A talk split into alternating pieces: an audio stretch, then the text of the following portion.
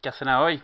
Eh, ¿eso, es, ¿Eso es de lo que vamos a grabar hoy? ¿De lo que he cenado? No, pero si quieres, sí, le pregunto. He cenado. ¿Qué he cenado?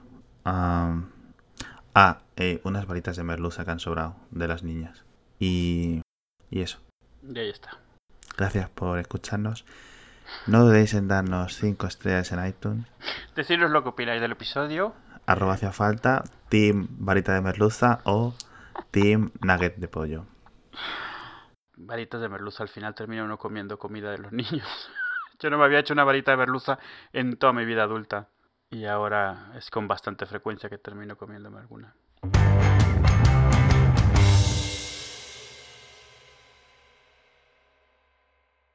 Eh, ¿Quieres hablar? ¿Quieres hablar?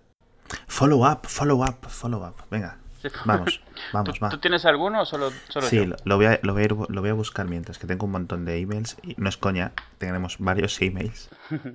Y tenemos también. Tengo un par de DMs de mensajes de Twitter. Así que Sí. si quieres empezar tú con lo tuyo. Tenía, en el último episodio, el, el- el anterior a este, estuvimos hablando de los bloqueadores de anuncios y alguien me preguntó a mí, se dieron cuenta de que tú desactivas el Ghost Rank en el Ghostery, yo no lo desactivo. Y entonces preguntaban un poco por qué. Si quieres, comento lo que se supone que hace muy rápido y ya cada uno que diga... vale. eh. Vale, el, el Ghostery es... eh, bueno, ya hemos recomendado el Ghostery en su momento para bloquear rastra- eh, trackers de publicidad, de anunciantes y eso. Una cosa que, que hace Ghostery, Ghostery eh, originalmente era una compañía que se llamaba Better Advertising y compraron la extensión de Ghostery, que originalmente solo era un bloqueador de contenido, porque eh, el plan que tenían, el plan que dicen tener, en- o sea, asumamos que es así, es que la publicidad no es que esté mal, algo de lo que hablamos la vez pasada, sino que lo que está mal es cómo está implementada hoy en día. Es algo de lo que hablamos de que es obvio que la forma, la dirección en la que está yendo ahora es un poco es cuestionable, eh, la gente no está teniendo una buena experiencia y lo que está sufriendo al final es la gente que intenta utilizar publicidad para, para sufragar los costes de, de- de sus webs y eso. Exacto. Ghostery, algo que hace, está desactivado por defecto, lo estuve verificando también, es aparte de bloquear, de permitirte bloquear con un control más o menos fino de lo que estás, puedes bloquear anuncios, bloquear scripts, etcétera, te permite enviar información de vuelta a Ghostery, que es lo que ellos le llaman Ghost Rank, para ellos esta información luego poder utilizarla para mejorar la publicidad, en teoría. O sea, esto así suena un poco raro. La idea es que ellos puedan reportar primero la- la- todos los scripts, todas las cosas que están en alguna web. De manera que si tú eres un anunciante y te das cuenta de que estás eh, eh, utilizando servicios que están peleándose con otros 15 servicios en una misma web, tú estás siendo la razón por la cual te están bloqueando, estás participando en ello Exacto. y de alguna manera eh, tratar de cambiar la dirección de cómo se hace de cómo se hace la, la publicidad de cómo de, de lo- todo lo que tenemos ahora y lo que ahora está estallando idealmente antes de que sea demasiado tarde y ya todo el mundo bloquea absolutamente toda la publicidad que puede y, y termine no pudiendo arreglarse nada de esto en su momento lo hablamos eh, y tú comentaste que tú no se lo activas y le recomendaste a la gente que no y yo lo contrario que yo se lo activo pero vamos yo en mi caso es porque dicen que es para mejorar eh, la, la experiencia Bueno. de la publicidad. Te digo, dicen. Entonces, Exacto. entonces ya aquí es un poco si decides crees que es por, creer que es por ello o no. La ventaja es que viene desactivado por defecto en todos los navegadores y no te obligan, te preguntan cuando lo instalas si quieres o no quieres y si no, no funciona menos, no está limitado, no tiene ningún tipo de trampa, o sea, es solo que no eres parte de los que están enviando de, de vuelta esa información, que es mucho menos de la que los rastreadores están, están recopilando sobre ti. Exacto. Bueno, y luego sobre los adblockers, yo, a mí me han enviado dos, me han recomendado tanto one, o sea, el número uno, o un blocker, one blocker o uno blocker, como lo queréis decir, y blocker, pero sin la E, es decir, blocker, como Flickr o Tumblr o cosas así. Ese no es el que decían que también eh, que permitía un control bastante fino y eso. Exacto. Vale. Eso es, me decían, lo que tú buscas es blocker, que es el más granular, que decía yo, ¿no? Entonces ese yo creo que es el que era el que use. Pero vamos, que voy a estar un tiempo en el Android, así que tengo que tirar con AdBlock de Firefox for Android, que es lo que más así eso hay. Porque obviamente para Chrome, para Android no va a salir nada nunca. Sí, y también salió, eh, porque esto empezará a ser, o sea, empezaréis a ver noticias de esto. Salió que Crystal, uno de los que estaban ahí en, en primeros sitios después de Piz, estaba ya empezando a plantearse vender publicidad para pagarse a sí mismo. Entonces te quita publicidad pero te pone la suya. Esto era algo, o sea, estaba claro que iba a empezar a pasar. Es, va a surgir una especie de mercado alternativo de publicidad en los bloqueadores de publicidad. Que bueno, a ver en qué acaba todo esto. Pero es parte de lo mismo, a final de cuentas. Toda la misma historia. Y luego dos cosas más que me han enviado. Me han enviado una aplicación, bueno, un, un bloqueador de contenido que se llama Discontent que cuesta 0,99 y es muy gracioso porque bloquea todo. Literalmente muestra, cada vez que intentas navegar, muestra una página en blanco que pone eh, nada.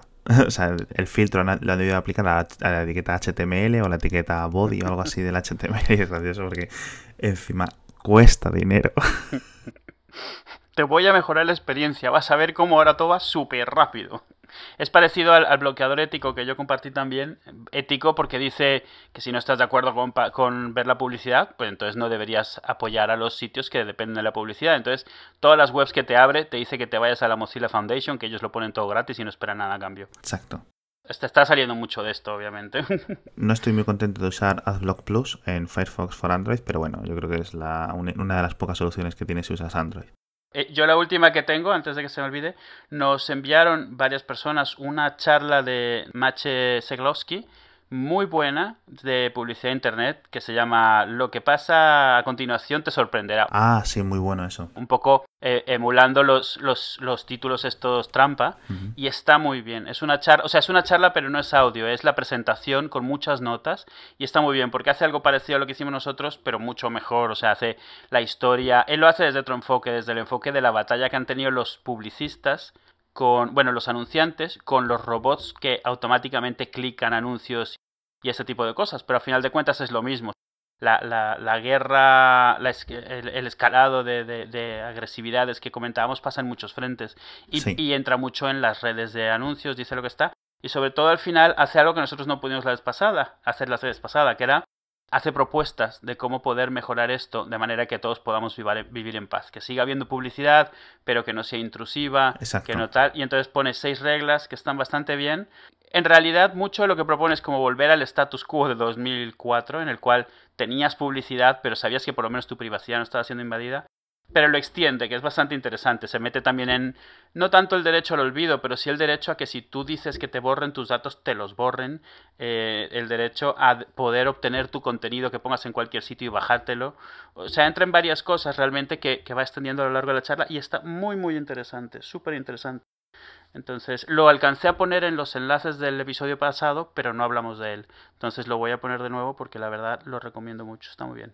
Sí, y bueno, sobre esto, el último enlace que me han pasado es un enlace, me lo han pasado hoy mismo a, a Recode, recode.net, que es el blog este de, bueno, el blog, el sitio de tecnología, un poco más de columnas, ¿no? De Mosberg y de Cara Swisher. Y básicamente tienen las declaraciones de un, el que lleva el equipo de, no sé realmente en qué puesto está en Google, ¿no? Es, su nombre es, es Ridar Ramaswamy y básicamente habla de. es la primera vez que alguien de Google habla del bloqueo de ENIOS 9 de publicidad y hace lo que decimos todos, que los bloqueadores tratan todo por igual, ¿no? Que se llevan los anuncios delante por los buenos, por los malos, y que hay que hacer algo, y que hay que llegar a un consenso, lo que decíamos un poco antes. Intentar, antes de que esto se haga mainstream, parar un poco el tema, ¿no? Pero claro, tampoco habla de temas de privacidad, tampoco habla de temas, no sé, veremos. Y lo último tweet que me pasaron, me pasaron un enlace a un tweet que decía, joder, no recuerdo nada a estas horas. Voy, lo voy muy mal. Básicamente decía el tweet, creo que el, el tweet era de contra, Counter Notions en, en Twitter. Y decía que cuando nosotros nos pusimos navegadores que enviaban la cabecera de Do Not Track, el Do Not Track sí. Los, los, estas redes de, de publicidad y estas redes de seguimiento lo ignoraban. Sí, pasaron de nuestra cara. Entonces, ahora cuando nos digan que no pongamos bloqueadores de anuncios, nosotros pasaremos de ellos, ¿no? Ese era un poco el, el, el tweet. Si es cierto que en principio se respetaba el Do Not Track, menos. O sea, yo leí la, digamos, una concentración de una cosa que fue Google diciendo que no iban a respetar el Do Not Track de Mozilla Firefox porque estaba puesto por defecto. Es decir, no tenía que ir el usuario a activarlo. Y como venía por defecto, no era válido. Hay cada uno que piense lo que quiera. Esa decisión unilateral. Exacto. Y bueno, el tema este de privacidad ha sido una cosa súper graciosa porque hoy ha publicado Apple, o ayer ha publicado Apple, eh, su, ha actualizado su sección de privacidad y de qué hacen con tus datos y tal, que la podéis encontrar en apple.com barra privacy, el mismo día que Google le, nos cuenta que los anunciantes tienen una, herramienta para subir un montón de emails, por ejemplo, los que tengas, si tienes una web con registros o una newsletter o una tienda online o lo que sea, ¿no? Subes eh, un listado de tus usuarios de Gmail y les puedes poner anuncios específicamente a esas personas cuando estén en la web de Google, en YouTube, en, en Android, ahora con Google Now on Tap, etc. Y eso va a ser muy creepy. y mucha gente se va a dar cuenta de eso. Se va a dar cuenta de lo que consiste tener una dirección de Gmail, que mucha gente la tiene por el Android. ¿Cómo he solucionado yo ese tema? Entre comillas, solucionado. Yo en mis Android uso una dirección que no es mi dirección de Gmail. Yo tengo una dirección totalmente falsa que no significa nada. No es das das das das 4577, pero se le acerca arroba gmail.com y esa es la dirección que uso para mis, digamos, cuando arranco un Android, ¿no? Y es mi cuenta de Google Play, ahí tengo dinero, etcétera, pero la separo, digamos, de mi vida normal en mi Gmail con mis cosas y mis navegadores, mi Chrome, etcétera. Es una solución que he encontrado que es un poco chabacana, no sé hasta qué punto realmente diferencia, pero ahí está.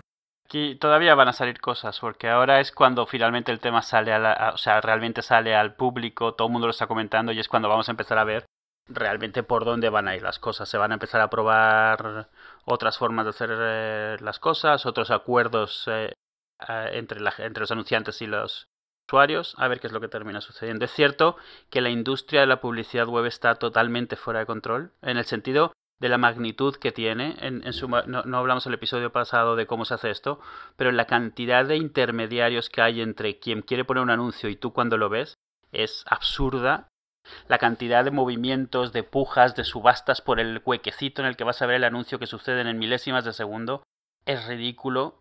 Al final de cuentas es lo que comentamos, el único que gana dinero ahí es en la red de, de, de anuncian, de, o sea, el, ad network y todos estos intermediarios, no el que no el que se anuncia y no el que lee la esta. Entonces, vamos a ver, probablemente vamos a ver mejoras aquí. Espero que sean mejoras, seguro vamos a ver cambios.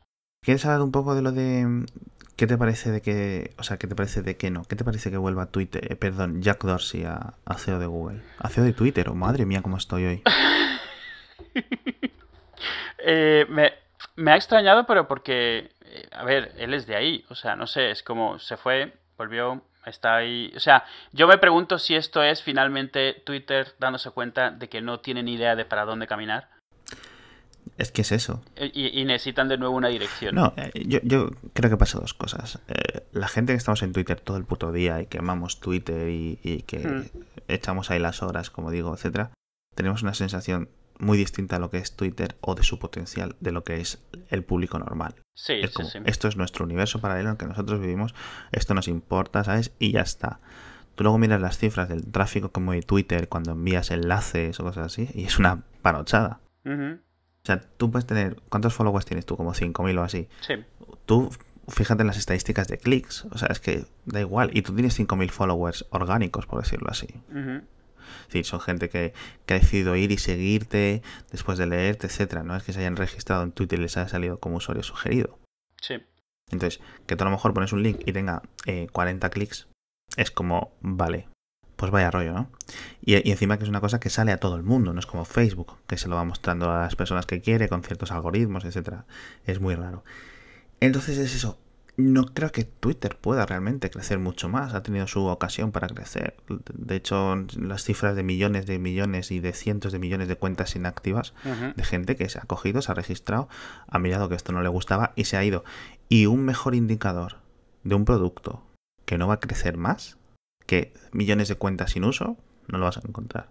Sí, Twitter siempre tuvo, o sea, Twitter siempre ha tenido un problema muy grande y es que eh, es eh, el estilo de servicio es el de los de antes, es un servicio súper masivo con muchísimo movimiento, pero es privado, o sea, se lleva en solo los servidores de Twitter, no pongamos el email, el email es totalmente distribuido, entonces hay una carga tremenda, pero se distribuye entre miles de millones de servidores, lo mismo la web, Pero en el caso de Twitter, todo está centralizado en los, servidores de Twitter. Eso tiene un coste tremendo. La cantidad de usuarios, lo fácil que es crear un usuario y la cantidad de mensajes que se mueven, por lo fácil que es enviar un mensaje y distribuirlo entre miles de personas simultáneamente, esos, los costes que tiene eso son tremendos. Yo entiendo que Twitter, o sea, no tenga ni idea de cómo monetizar esto porque no se me ocurre ninguna manera en la cual les sea rentable.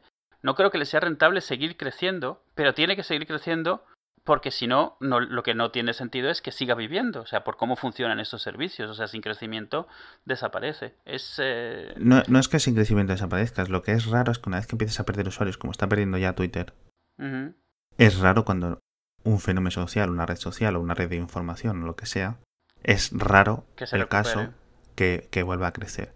Es muy raro. Otra cosa que la gente piensa es que Google no que Twitter no hace dinero. Twitter gana bastantes millones eh, todos los trimestres, son bastante, están en negro, con un positivo bastante claro y con un crecimiento a nivel de ingresos bastante amplio, en el sentido de que es que antes no monetizaban y ahora cada vez monetizan mejor.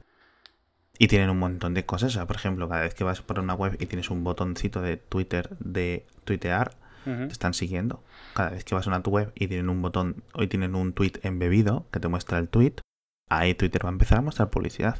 Sí, y te están perfilando. Y... Exacto, entonces, bueno, ellos tienen unas herramientas, digamos, de, tracking y de seguimiento que no son las de Facebook porque no tienen ni la capacidad ni la potencia, ni han empezado en la fecha que empezó Facebook. Pero, ojo, ¿eh? Yo creo que si alguna vez alguien compra Twitter, no va a ser por el... Con... especialmente por nuestros tweets, va a ser por, esas herramientas. Sí, por supuesto. Y el público no vamos a ser nosotros, van a ser el millón y medio de seguidores de Shakira y, Exacto, cosas así. claro. ayer estaba hablando, ayer estaba viendo, nunca me había metido las estadísticas, la web está de estadísticas de Twitter, eh, y estaba viendo, al principio me extrañó y me puse a investigar porque parecía que tenía 80% de followers hombres, 20 y pico followers mujeres, ¿no? Decía género y tal.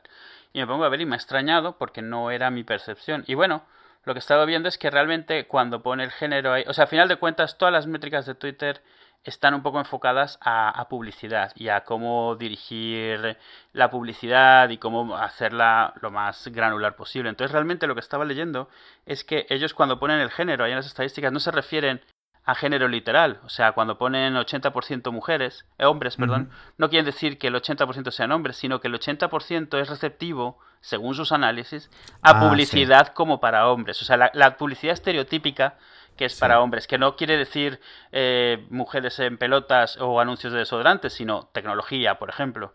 O sea, tecnología se considera un tipo de publicidad normalmente más hacia el público masculino. Entonces, hay muchas mujeres que están en Twitter, que realmente Twitter las tiene catalogadas como hombres afines de target eh, publicitario. Entonces eh, está, bastante, está bastante interesante entrar ahí porque es eso, además te muestra eso, tu reach, hacia hasta cuánto puedes llegar, eh, cuando pones un tweet, cuál es la, el interés que tiene y puedes ver también ese tipo de cosas. Por ejemplo, la mayoría de mi público, digamos, de mis followers son tecnológicos, pero las cosas que más se, se, distribuyen cuando las tuiteo son cosas de, de cine, de televisión. Eh, Hombre, claro, sí, que son cosas que se expanden, pero no porque tus followers, porque tus followers les puede gustar la tecnología, por decirlo así, cogen, lo retuitean, pero a lo mejor a sus followers respectivamente les interesa. Exacto. Sin embargo, temas de cultura popular pues siempre tienen un interés más amplio. Claro, segundo, tercer nivel se empiezan a retuitear por ahí. Yo me doy cuenta por, por cuando me empiezan a llegar retweets de gente que no había visto de nada, con nicks que no había visto de nada, y entonces suelen ser de cosas así. Una vez eh, recientemente fue un tema de estaba tuiteando cosas de comida con colores raros, zanahorias moradas y cosas así. Y ese tuvo mucho, mucha eh, extensión porque la gente le retuitaba por eso mismo, porque era totalmente general. Era un poco como estas cuentas de fotos interesantes. Exacto, sí. Que, que, que lo tienen muy claro también. Y, ah, y sobre Twitter, he leído también que había como un rumor o algo que pensaban, decía el titular, Go Beyond, 140 eh, caracteres, es decir, ir más allá de 140 caracteres. Yo espero que no cojan y decidan otro número arbitrario, es decir, pues ahora de repente 200. ¿Por qué 200? Eh, porque sí, ¿vale? Ok, no, no tendría sentido. Lo que sí quizá tendría sentido, y como lo vería yo, es 140 caracteres de contenido real, y que, por ejemplo, los nicks no cuenten. Es decir, que yo mencionarte a ti me cuesta 5 caracteres más el espacio o más los dos espacios, depende cómo sea, ¿vale? Pero mencionarme, eh, a, por ejemplo, a la arroba, arroba hacia falta, pues son 11 caracteres. Y eso no es justo, entre comillas, dentro del mundo Twitter. Sí, a los usuarios con nicks largos. Exacto, de la misma forma que antes los, los, enlaces contaban siempre como la longitud del enlace, por eso empezamos a usar dos bit.ly y de repente dejaron de contar como eso y empezaron a contar como 23 caracteres todos los enlaces. Por el acortador de Twitter. Exacto, entonces yo creo que en principio seguramente lo que hagan será eso, es decir, que cuando subas una imagen no cuente, cuando subas un ha incluso hashtags. Eh, lo que no creo es que lo dejen abierto, lo limitarán, porque si no lo que puedes hacer es hacer unas santas Biblias, todas escritas con hashtags o con mentions o poner 200 enlaces o poner mentions a 500 personas. Hmm, puede ser, o sea, puede ser. Supongo que lo limitarán porque Los... enseguida verá la gente cómo puede sacarle ahí para, para spamear. Sí, sí, sí, sí. Pero bueno, yo creo que quizá lo que lo hagan será con los emojis patrocinados, uh -huh. los, perdón, los hashtags patrocinados o los que meten un emoji. Sí. Eso es muy curioso, es una forma de publicidad, unos ingresos para Twitter extra que son de esto que no te piensas que son publicidad, porque algunos no son publicidad, por ejemplo, cuando ponen... Las banderas. Ahora, por ejemplo, o... está el, el, Mundial de Rugby. Uh -huh. ¿no? Entonces pones el hashtag de la selección y te sale un balón de rugby con la forma de la o un, la bandera con la forma del balón de rugby. Uh -huh. Pero cuando ves el de Star Wars, el de Coca-Cola, pues obviamente sí, tienes claro. que es publicidad.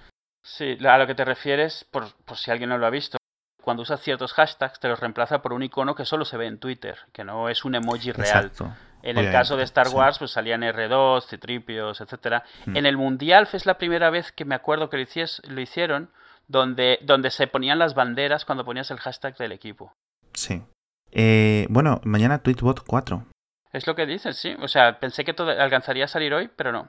Ya ha estado la gente en internet quejándose porque seguramente vaya a costar, porque si no sé qué.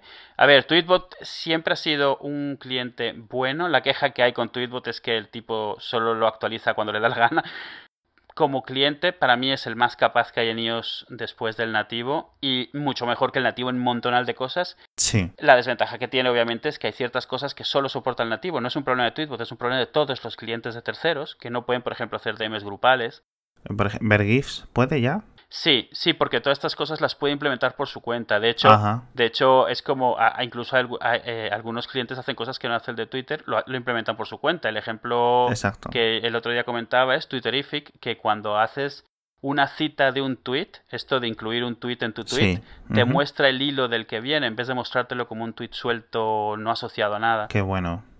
Eso es lo que dicen, que Terrific está cogiendo el, el, el galardón, ¿no? Del primer, del mejor cliente de Twitter. Y es gracioso porque fue el primero, a final de cuentas. No, sí, sí. Sí, y durante mucho tiempo fue bastante olvidado y ahora otra vez está ahí teniendo nombre. Tuvo, hubo, hubo un boom de tweet, Tweety, perdón, que fue el que luego se convirtió en la aplicación oficial cuando lo compraron, ¿no? Sí, bueno, un- hubo un boom de clientes de Twitter en general. Había hubo una época que habían docenas. No, digo un boom de uso de Tweety. Sí, sí, sí. Es decir, que de repente mucha gente se pasó a Tweety y luego vino Tweetbot y la gente en plan lo gozaba con ese cliente.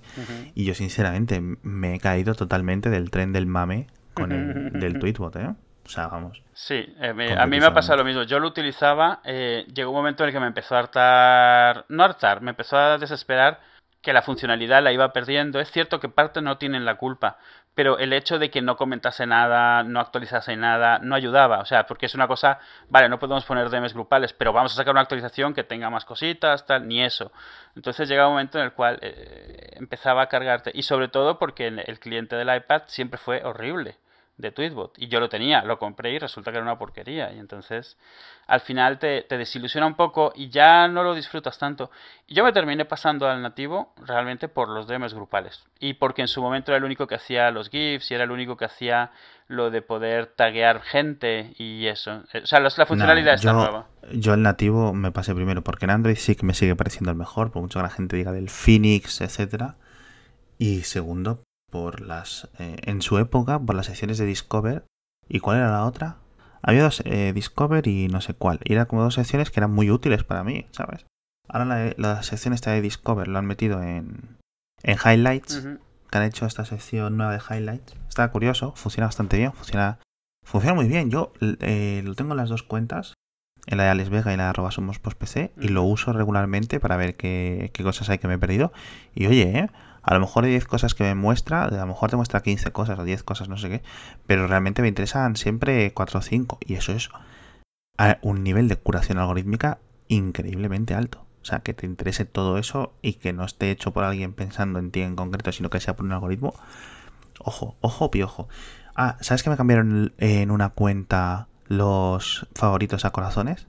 Eh, como... Me salen, me salen iconos de corazones en vez de icono de estrella. En vez de un icono de una estrella Ajá, amarilla, me sale un corazón rojo. Ah, eso no lo he visto yo. Sí. Es, están haciendo A-B testing.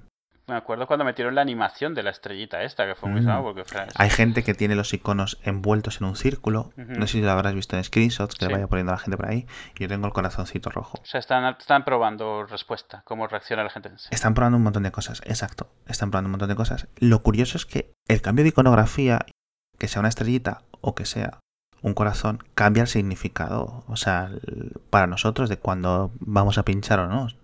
Sí, es posible, sí. Es como cuando la gente, por ejemplo, recuerdas que en español eh, los favoritos en Internet Explorer se llaman favoritos y en el resto de navegadores se llaman marcadores. Bookmark, sí. Y era como otra cosa distinta totalmente. Sí. Favoritos son mis webs favoritas. Eh, Y marcadores son webs que yo me Son cojo y me apunto aquí para ir sí. después. Exacto. Es totalmente distinto y yo creo que esto puede afectar. Ya de por sí, eh, en general, la gente usamos los botones de, de fav, de favorito, de forma muy distinta. Sí, yo, sí. por ejemplo, los Sí. uso. Esto es interesante, esto es interesante, esto es interesante.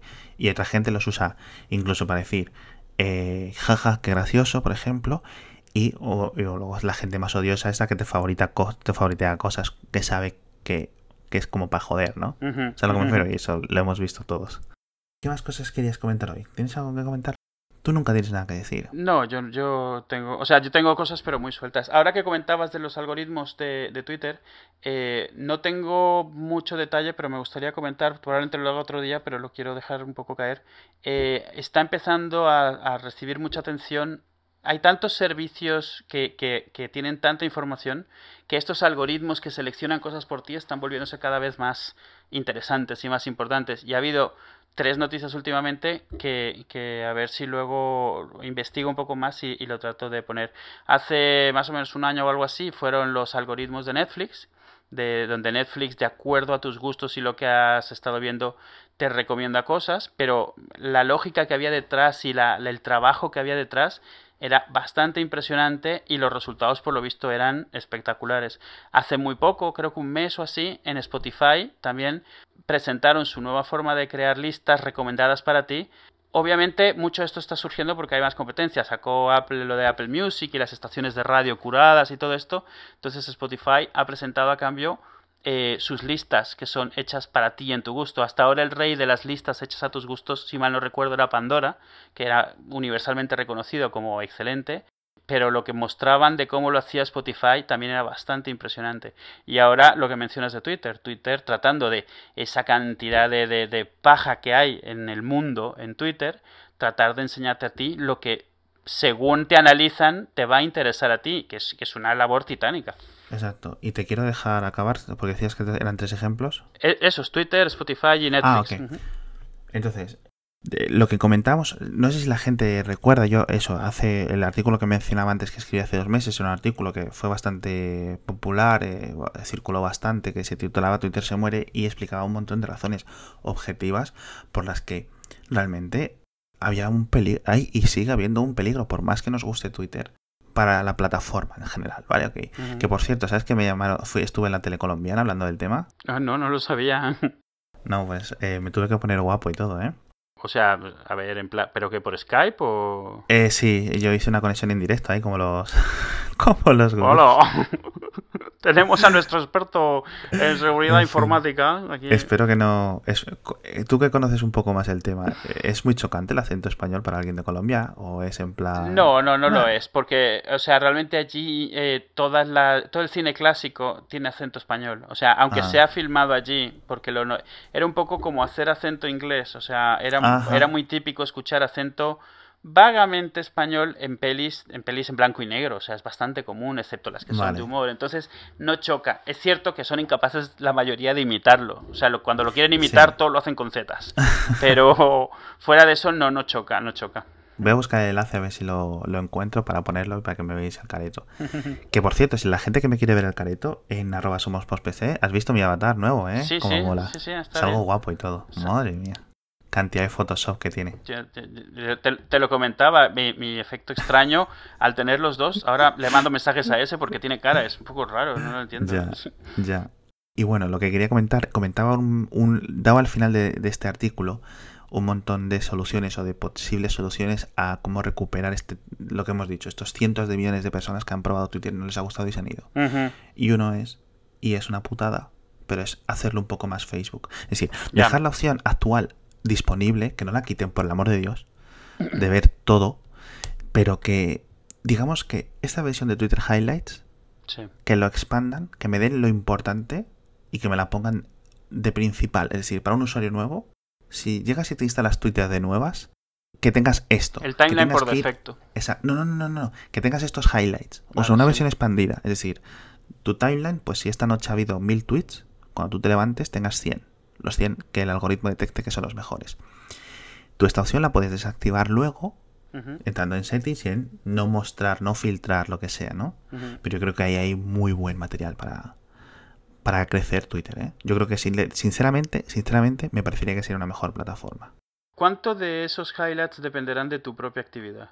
Hombre, yo creo que bastantes, porque depende cómo favorites y cómo... Y, ¿sabes? Por ejemplo, si yo favoriteo mucho tus tweets, digamos que la plataforma puede entender que lo que tú hagas es más importante para mí. No, lo digo porque si eres un usuario nuevo no tiene material. No, no, no, claro, por eso están los Twitter, por eso están los, los, los, usuarios recomendados. apenas nadie entra a vacío, por decirlo así. Que era un problema de, digamos, lo que se dice en términos tecnológicos anglosajones, el onboarding, que es el, el proceso de una persona que se registre su primera experiencia en un servicio. Era fatal en Google hasta 2011. Sí, sí. O sea, en, el sentido que tú te registras, no veías nada y decías, ¿y ahora qué? En Google dices. Pero en Twitter. Ah. Ya van cinco veces que lo confundo. en fin, y ahora que hablas de Netflix, me gustaría comentar que hoy nos hemos levantado una nota de prensa. Ah, cierto. Que se mencionaba Netflix, 20, 20 de octubre en España. ¿Quieres comentar los precios? No, no, dale, dale, dale. No los tengo abiertos. Son 8 euros para modalidad básica, es decir, eh, tú te registras, pagas 8 euros al mes y puedes ver Netflix tú. En tu iPhone, en tu Android, en tu tablet, en tu televisión. O sea, hay clientes de Netflix. E, el cliente de Netflix es como he puesto Linux en una tostadora, ¿no? Sí, sí, sí, hay para todos. Sí. Pues esto es, mi nevera tiene Netflix, ¿sabes? O mi lavadora tiene Netflix. Pues es el equivalente de, 2015. Para si quieres dos pantallas y resolución HD, imagino que resolución HD se refieren a Full HD a 1080p. Sí, sí. Y son 10 euros. Yo creo que esa va a ser la opción más popular. Bueno, se refieren a 720 para series y 1080 para pelis. Exacto. Yo creo que esta sería la opción más sensata de conseguir, de comprar o de pagar. La de 10 euros por que si por ejemplo la tienes tú con tu mujer o tú con tu hijo, que nadie tenga que quitar de ver Netflix en el iPad para que otra pueda ver cosas en el iPhone. Yo sería la que la más normal. Y luego la última opción, que son 12 euros, que no está nada mal. 2 euros más, 8 euros, o perdón, o 4 euros más, que la versión más barata, y te añade soporte 4K para las series que hay en 4K. Breaking Bad y por ejemplo, me parece, no sé qué cosas más habrá, imagino que House of Cards. Sí, imagino las de ellos todas. Exacto. Y cuatro pantallas. Que esto es lo típico, pues eso. Si tienes un par de hijos que están ahí todo el día enganchados o, ¿sabes? Sí, ahí es importante tener en cuenta que pantalla se refiere a pantallas simultáneas. Exacto, exacto. Eso es lo que se refiere. Si tienes una, puede ser tú en el salón, luego te vas tú a tu cuarto, sigue siendo Es como los planes familiares de Spotify o de mm, Apple Music o de Google Music. Ahora de Google Music también. Yo creo yo creo que voy a coger la de 12 euros. Porque me va a ver que va a haber alguna vez que vamos a estar tres personas en casa, ¿sabes? Sí, claro. Por lo menos, tirando de Netflix. ¿Han, anunciado ya el catálogo que van a tener? A mí me, intriga qué catálogo van a tener en España. El catálogo va a ser básicamente muy similar al de Reino Unido o al de Estados Unidos. Perdón, más similar al de Reino Unido. Menos las series pros, o sea, las, pero las series propias, por ejemplo, House of Cards, ya tienen licencia de Movistar en España, con lo cual no la tienen. ¿Qué va a pasar con House of Cards la temporada cuarta cuando salga? No se sabe. No se sabe si la pondrán ellos o no. Es que eso es siempre lo que decíamos, es temas de abogados. Y es una pena que paguemos todos por contratos, pero oye, la, decisión de Netflix fue la de venderlo. Sí, sí, así O la de licenciarla, mejor dicho. Entonces, temas como House of Cards, ¿cuál es la otra así muy importante que tienen licenciada? Breaking Bad, ¿no?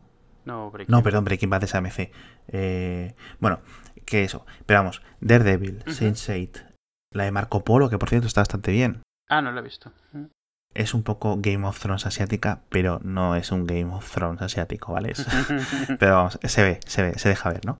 Unbreakable, fantástica. Si os gustó Cirti Rock, tenéis que ver Unbreakable Kimmy Smith. La de Narcos, que está fantástica. Y luego, pues estos, todos estos temas, es decir, lo que comentábamos. A lo mejor no tenéis todo Cirti Rock, por ejemplo, ahora que la menciono, pero sí tendréis bastante, bastante a lo mejor las primeras temporadas. Porque Cirti Rock a lo mejor es un tema más de Hulu, ¿no? O no tendréis todo Breaking Bad. Bueno, Breaking Bad yo creo que sí. Pero la última de las tres primeras temporadas de Walking Dead, a lo mejor si las tenéis. El, el contenido en Netflix va variando. Sí.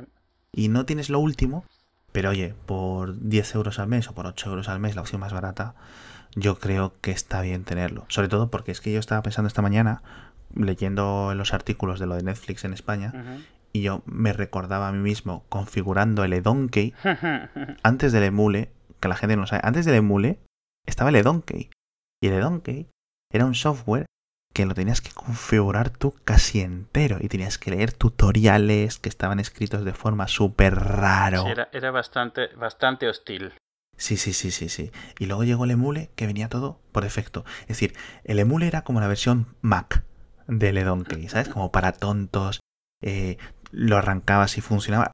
Tenías que hacer la tontería esto de abrir los puertos y cosas así, esas locuras de por entonces.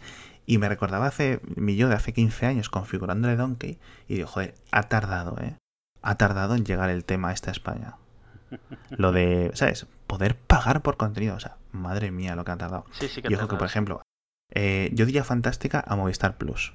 Y luego otras opciones un poco más reguleras como Wacky TV y cosas así. Que tienen el catálogo que tienen. Pero vamos, que si tienes Movistar y tienes Movistar Plus, vas a tener unas seriacas ahí muy buenas. Yo, es una cosa que sí recomiendo pagar porque más o menos además cuesta lo mismo, en torno a los 10 euros. Con alguien estaba hablando porque no terminaba de entender el concepto y no terminaba de entender el tema del Netflix y me decía, ¿pero qué canales tiene? Le digo, mira, esto está a punto de cambiar. Tienes que dejar de pensar en canales y empezar a pensar en servicios o en aplicaciones, como más te convenga, pero ya no son canales. Tú tienes contratado, pues, programas o servicios que tienen un catálogo y tienes la confianza de que vayan metiendo. Es como tener Spotify. Spotify no es, no son canales de radio, es Spotify, es lo mismo. Pero claro, esto la gente está acostumbrada a tele normal y a bajarse cosas.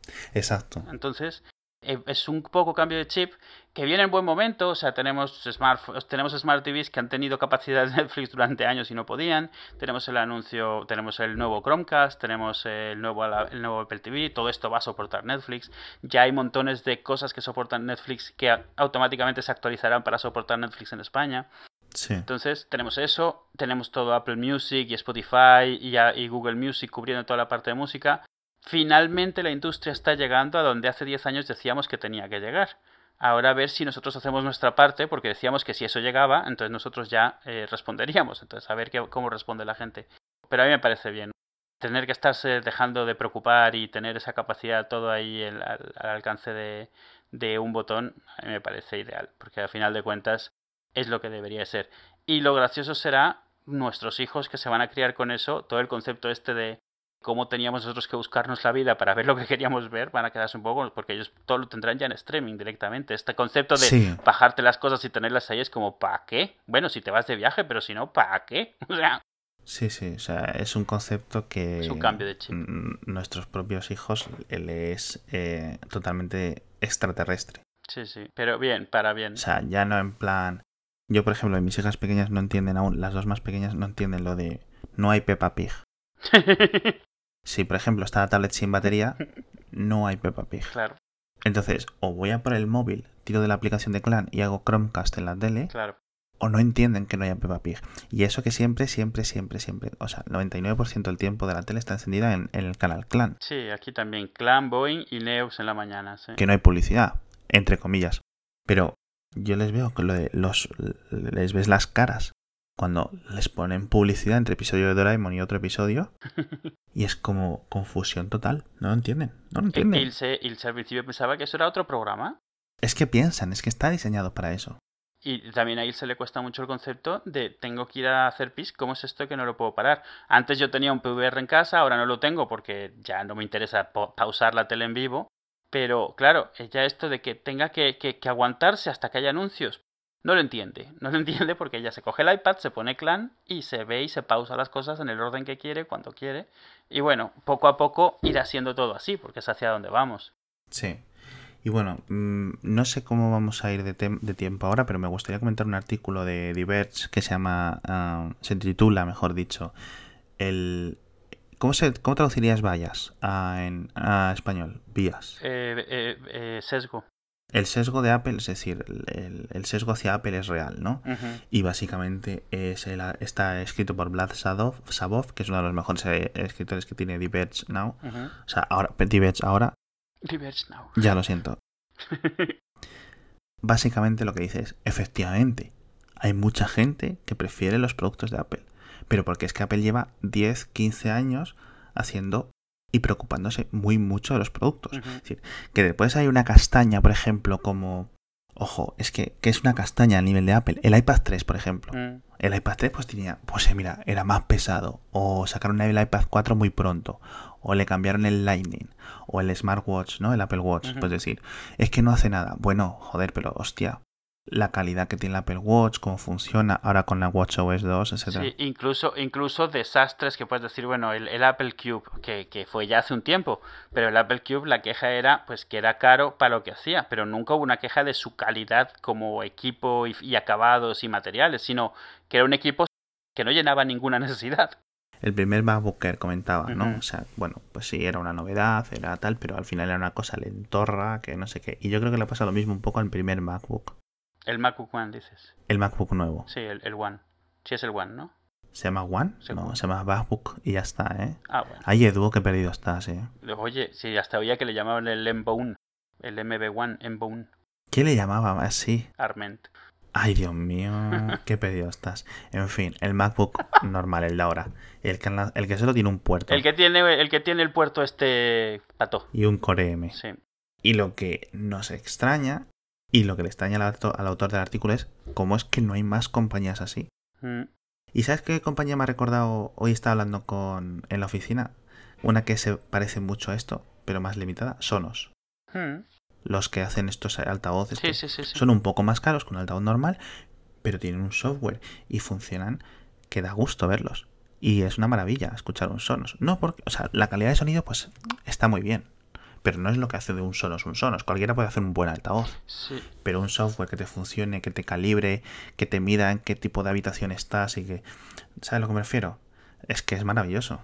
La gente que es muy pragmática no comprende de la gente que prefiere Apple.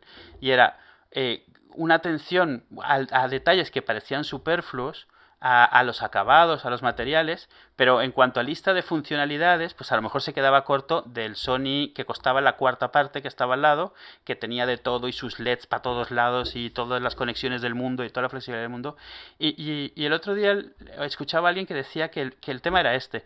La gente a la que le gusta Apple, que, que le gusta Apple, no lo que hace Apple, sino ya Apple como marca, porque confía en lo que les vais sacando y la dirección que, que, tiene Apple les gusta, llega un momento en el cual lo que está valorando son otras cosas. No digo que mejores o peores, pero son otras cosas que la gente que está valorando, pues eso, listas de especificaciones, precio, quiere saber y poder cambiarle todas las partes a, los equipos que compra.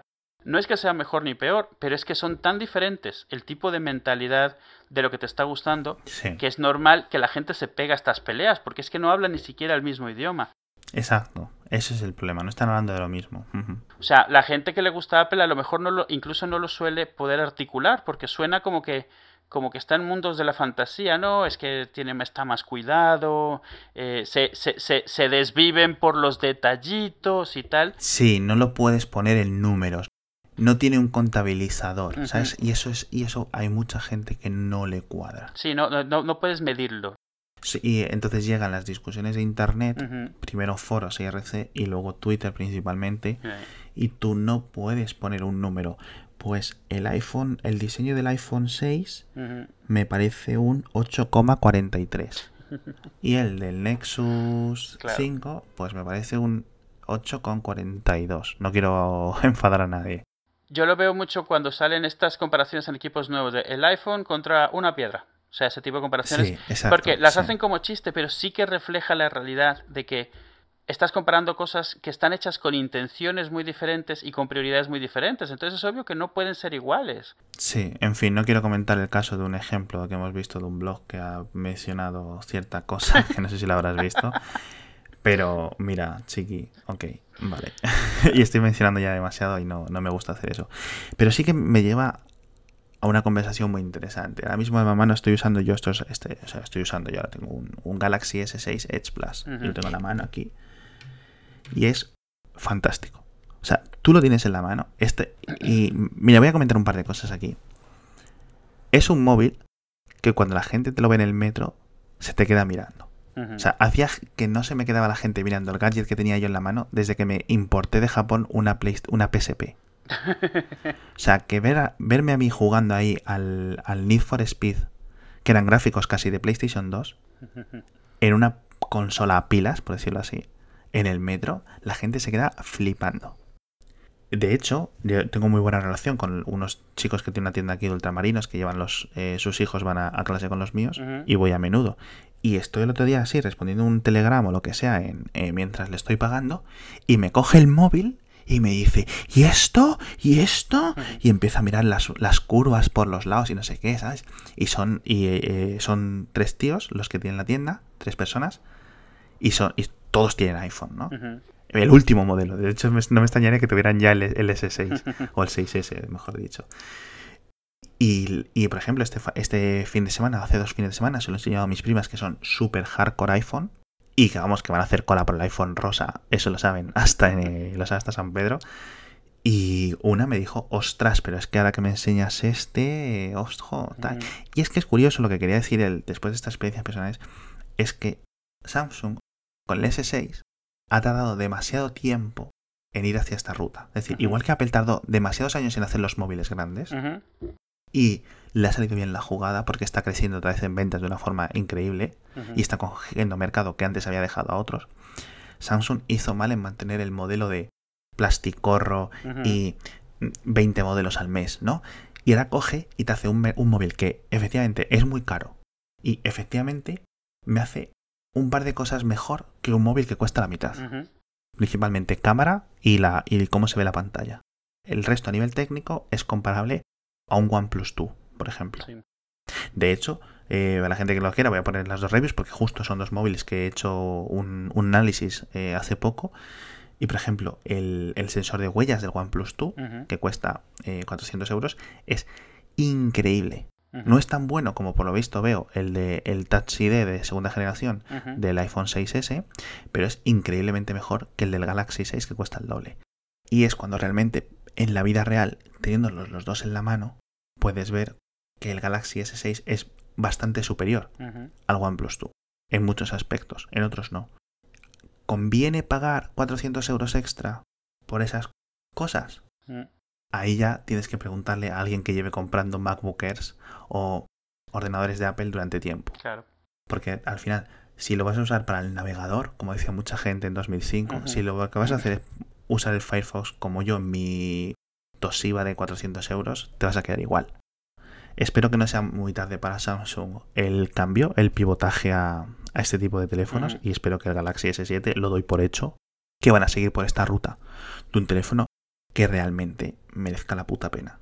Es, es interesante que mencionas el OnePlus 2, lo estaba viendo el otro día, y y lo que sí que ellos han abrazado totalmente es la idea de que cuando lo abres y lo tocas, sientas que es un producto premium. No necesariamente que lo sea, pero que lo parezca. Tú lo abres y viene envuelto en un plástico, no es un plástico genérico, es un plástico con eh, impreso. Es como celulosa. Sí, pero además tiene texto y está hecho a medida. Exacto. Eh. Lo sacas y tiene el cable de carga, está hecho a medida, no viene atado con una cuerdita. Buscad fotos, buscad fotos de cable de carga OnePlus 2. Es súper bonito. Es un Lightning gordo. Es súper bonito. Es un USB tipo, es un USB tipo C. Es ese rojo, sí. El enchufe es como un Lightning, pero grande. Eh, pero es el mismo estilo, es reversible y tal. No está mal. Y tiene una cosa fantástica que es el pin desnudo en el. USB grande, en el que va tu ordenador o al Sí. enchufe, es un pin desnudo. Es decir, da igual cómo lo metas, que entra de las dos formas. Sí, es reversible. Y es una tontería, pero Apple no lo hace. Lo hace con el Lightning, Lo hace en una parte, claro. pero el OnePlus tú lo haces en las dos. Y te lo prometo, si no es lo mejor del teléfono, que es el, que es el lector de huellas, es increíble. Bueno, la pantalla también está bastante bien. Sí, y, y, y, y otro que no has mencionado, pero que también se ha dado cuenta de que esa sensación de que se han ido un poco más allá en, en el sibaritismo de cuidar detalles son los de Xiaomi, que fueron famosos por ser copias. Y ahora, no digo que sean buenos, digo que la parte de la impresión cuando lo compras, el unboxing, digamos, se han asegurado de que sientas que le, se, Exacto. le ha, se le ha puesto más detalle, que alguien, más cuidado. que alguien le ha puesto cuidado. Sí. sí. De hecho, curiosamente, he escrito un artículo, o escribí un artículo hace tiempo, mejor usar el presado, el pretérito imperfecto. Escribí un artículo explicando cómo Xiaomi oh, ya es una referencia. Sí, sí. Y no solo eh, a nivel de ventas totales, simplemente sin salir de estos 4 o 5 países donde opera, sino que sí, es que realmente es una referencia para el resto de fabricantes. Es decir, porque es mucho más fácil para alguien que empieza Claro. intentar imitar a Xiaomi y sus tácticas que imitar a Samsung, que es un hiper conglomerado, no sé qué, o imitar a Apple haciendo las cosas. Lo- y lo interesante de Xiaomi es que se hizo un hueco siendo unas copias descaradas y inmediatamente supo cambiar antes de que, de que fuese por siempre catalogado como eso, a partir de esa fama y hacerse su propio hueco y volverse referencia. No es la referencia de la copia del iPhone, y eso que es por lo que empezaron a ser famosos, sino que tomaron toda esa experiencia de copiarlo, porque una cosa es copiar el aspecto y otra cosa es tratar de copiarlo en toda la medida de lo posible, y eso es lo que ellos intentaron, o sea, tratar de copiar toda esa experiencia. Lo hayan logrado o no, sí que cogieron un montón de conocimientos que han aplicado a lo que ellos hacen ahora ellos por su cuenta y se están sosteniendo solos. Sí, sí. Y es muy difícil Es reclamarles que hayan sido copias cuando realmente ahora lo están haciendo bien, porque lo están haciendo bien. No, está haciendo fantástico. Para la gente que nos escucha en México, van a tener o tienen ya disponibles comprar teléfonos Xiaomi. Para la gente que nos escuche en España, en otros países, pues siempre quedará la importación y cosas así. Sí. Pero vamos, que hay opciones que se pueden comprar en España muy, muy dignas, Sí. que no empequeñecen a un, a un Xiaomi. Me gusta mucho el, el nuevo, el MI 4i o el MI 4C, un poco más el C porque es un poco más nuevo, y en espera del 4 del MI 5, Ujú. que entran realmente en el debate de los móviles de gama alta versus los de gama media, y que como un móvil de 200 euros hace más cosas o hace las mismas cosas que un móvil de 1000, que realmente es una mentira tal cual. Pero bueno, sí es cierto que, por ejemplo, eh, menciona el tema de OnePlus 2, pues bueno, eh, hace el 95% de las cosas que hace mi Galaxy. Que hace un Galaxy S6, por ejemplo, ¿no? Pero, por ejemplo, fotos en HDR en movimiento. Pues claro, si yo quiero sacar una foto HDR de un niño moviéndose, el OnePlus 2 me va a joder el momento. Y eso quizás a mucha gente no le valga, pero a mí me vale. A mí me vale como, ok, esto, lo siento, pero esto para mí no me vale. Claro. Y el énfasis y las cámaras, la calidad de las cámaras de un Samsung o las de un iPhone, que están muy ahí, ahí, ahí, yo creo que es, es, es- es- un punto crucial. A mí me jode y me arrepentiré toda mi vida del momento que nació mi primera hija tener un HTC, un HTC Magic. Claro. O sea, yo es una cosa que me va a... ¿Sabes? Es una cosa que piensas y que estás en la cama un día y que no te puedes dormir y de repente dices, joder. Pudiendo haber tenido un mejor móvil, incluso Nokias, eliges un HTC Magic. ¿Cuán- Has aprendido mucho desde entonces. Sigo sin aprender porque con el nacimiento de mis... Cuando mis segundas... eh, perdón, mis mellizas nacieron anduve con... Al poco estuve con un Nexus 5. O sea, nacieron y como al poco tiempo, al mes, me, llegó el Nexus 5 a casa. O sea, era como... Ok, y la cámara del Nexus 5, bueno, era superior a la del HTC Magic, obviamente. Pero que se reía mi mujer con su iPhone 6 de mi cara, pues vamos, eso lo puedes tener seguro. Estamos grabando esto el día del podcast, Venga. así que no hemos mencionado nada sobre los podcasts. Ni... Eh, ¿Quieres que.? Yo, yo voy a mencionar una cosa. El otro día me invitaron los chicos, y es raro que me inviten a mí en vez de a ti, a hablar de otros programas. Supongo que la gente ya por fin haya aprendido quién vale y quién no vale. Y me invitaron los chicos de Supera la Ficción, que es superalaficción.com en la web, y ahí podéis encontrar arroba supera la ficción en Twitter, etcétera. Es un podcast que va de documentales y estuvimos hablando del Bitcoin. Y básicamente fui a hacer mi, eh, mi discurso súper optimista, súper utópico del futuro, de pues eso, de cómo va a cambiar el futuro, cómo y Bitcoin o el blockchain va a ser parte de ello, ¿no? Como Sí. las automatizaciones, etcétera. La gente no me cree. Mi hermano, por ejemplo, que se ha ido a vivir a Rusia ahora mismo, se ha comprado un coche allí. El coche le aparca solo, el coche le conduce solo en la autopista, en el sentido no como el mío. O sea, el mío le pongo la velocidad de crucero y la mantiene. El de mi hermano le cambia los carriles. El de mi hermano le frena si se acerca mucho a un camión. El de mi hermano le aparca el coche en batería o en paralelo. Y ese coche un día va a recibir una actualización de software y ese coche le va a poder conducir solo. Y es así. Y la gente que no lo quiera ver, pues que no lo vea. Pero bueno. Yo, yo no puedo esperar ya. O sea, O sea, yo... Y me dice, es que no te gusta conducir. Perdona, a mí me encanta conducir. Pero no siempre. sí, pero, Yo sí, quiero pero que, quiero ejemplo- elegir Ujú. cuándo lo hago. Exacto. Y si algo nos ha enseñado los últimos 40 siglos de la historia humana es que la comodidad siempre gana. Siempre. Es yo creo que uno de los grandes triunfos, o sea, una de las grandes verdades que sistemáticamente se van repitiendo es que la comodidad siempre gana. Sí. Y poco más. Bueno, Podcast Day, ¿qué quieres comentar? Eh, no, de hecho, que para cuando salga este episodio vamos a haber puesto un no hacía falta en el cual hacemos algunas recomendaciones de podcast que grabamos sin ninguna relación con esto. Pero no sé, eh, me gustaría que un día de estos echásemos una conversadita sobre podcast. No sobre podcast específicos, sino sobre El podcasting. el podcast y sobre Ay, todo resurgir. pereza, el ¿eh? otro día compartí un, un artículo de, de una web que se dedicaba, era como el direct, uno de los directorios más importantes de podcast, y era un post Sí. que hicieron en 2011 diciendo que, bueno, Ah, si ibas sí. ahí buscando podcast, que llegas años tarde porque esto se ha muerto. O sea, aquí no en hay 2009 creo. que 2009, era sí. el- y es que era eso, o sea, los podcasts tuvieron este super auge de repente, luego pasaron como muy a segundo plano, siguieron existiendo, pero ya nadie, y de repente han tenido un Sí. resurgir de nuevo hace un par de años. Yo diría que más de un par de años. Sí, ¿eh? probablemente sí. O sea, sí. Ha habido como dos tirones. Uno, digamos, en 2010-2011 y otro con NPR, Ujú. 5x5, etcétera. Y bueno, luego eh, cosas un poco más pequeñitas. Y luego ha tenido otro tirón cuando, o sea, quiero decir, que el Saturday Night Live haga un sketch sobre un podcast, Sí. te indica el nivel de mainstream del podcasting Sí, sí. en general. Para la gente que no lo conozca, Saturday Night Live hicieron un, un sketch sobre Serial, el podcast este de la investigación de Alan Said. Que por cierto, vuelve la segunda temporada. Ahora en noviembre, creo. Va a estar muy interesante. Pero sí, yo creo que eh, creo que nos prometimos antes de iniciar esta falta que nunca íbamos a hablar de podcasting, que era como un tema prohibido. Sí, yo creo que lo podemos limitar a nunca hablar de otros podcasts. Exacto. que esa es la parte que realmente no. Yo nunca he estado en su fera la afección. No me habéis oído hablar de eso. Jamás. es un mito, es una leyenda urbana. Y pues nada, yo no tengo nada más. No, nada, adiós. Eh, recordad que podéis visitarnos en haciafalta.com, seguirnos en arroba haciafalta en Twitter, enviarnos mails con lo que sea. Yo tengo los DMs abiertos, soy arroba alexvega en Twitter o arroba somospospc en Twitter, en las dos cuentas tengo la- los DMs abiertos. Eh, en, Hacia Fal- en el arroba haciafalta creo que no tenemos los DMs abiertos, pero los voy a abrir luego. O alex arroba haciafalta.com, edu arroba haciafalta.com para el email. Sí. Y en podcast.haciafalta.com os redirige a nuestro iTunes y si queréis dejarnos ahí un comentario, ponernos unas estrellicas o lo que queráis, pues oye, muy bien. Sí, nos gusta mucho que nos contéis. Y cuando salga un episodio nuevo, si hay alguna frase que os hace gracia o algo, nos lo decís. Y si está bien, la ponemos en un tuit ahí, en una imagen también. Sí. Que me gusta cuando, cuando a la gente le gustan partes del- de los episodios.